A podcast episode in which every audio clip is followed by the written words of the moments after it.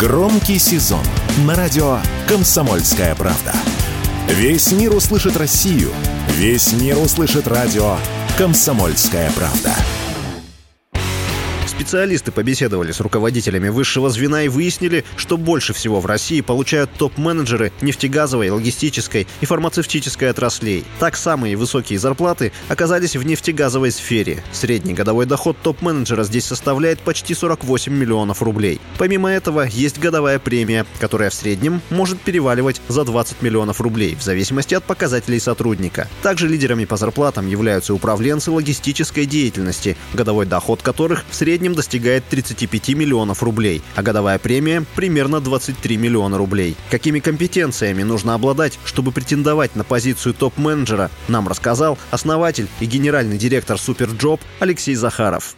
Во-первых, человек должен иметь безукоризненный карьерный трек, что называется, на протяжении всей своей карьеры. Он должен демонстрировать абсолютно понятные результаты позитивные своей деятельности. Это раз. Два. Ну, если человек претендует на зарплату, например, в 50 миллионов рублей в год, то, скорее всего, у него под управлением находится бюджет в 50 миллиардов, как минимум, рублей в год. Да? Таких людей, в общем, очень мало. Ну и главное, это человек, который э, готов брать на себя ответственность за большие ресурсы, часто за огромные коллективы. Таких людей очень-очень мало, то есть желающих получать такой зарплату достаточно много, а людей, обладающих соответствующими компетенциями, опытом и желанием еще брать на себя вот такую огромную ответственность, их очень-очень немного. И если вы достаточно много работали и готовы взваливать на себя огромную ответственность, то, к примеру, в фармацевтической индустрии на позиции топа вы будете зарабатывать чуть более 32 миллионов рублей в год, а премия будет зависеть от достижения целей, средняя величина которой почти 40 миллионов рублей. Средний заработок топ-менеджера в банковской сфере составляет около 30 миллионов рублей, а годовая премия порядка 12 миллионов. Годовой заработок топ-менеджеров в технологических компаниях составляет чуть менее 30 миллионов рублей. Премия – почти 19 миллионов рублей.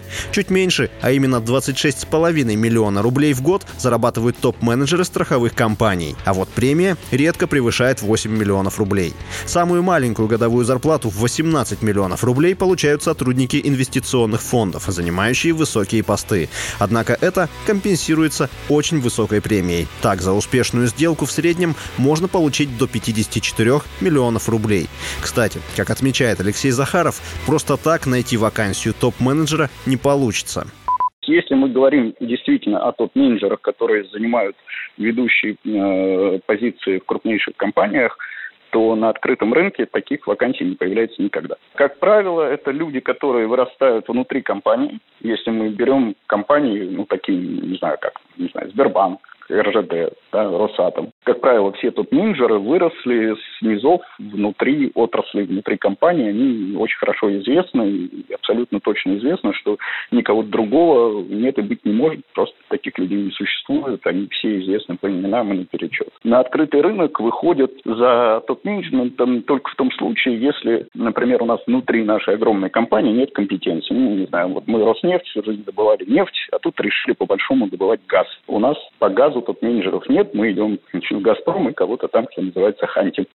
Как добавляет Алексей Захаров, сами топ-менеджеры не особо часто меняют место работы. При этом имеют массу предложений с более выгодными условиями. Но если и решаются перейти в другую компанию, то совсем не из-за денег, а лишь из интереса к новому проекту. Василий Воронин, Радио «Комсомольская правда».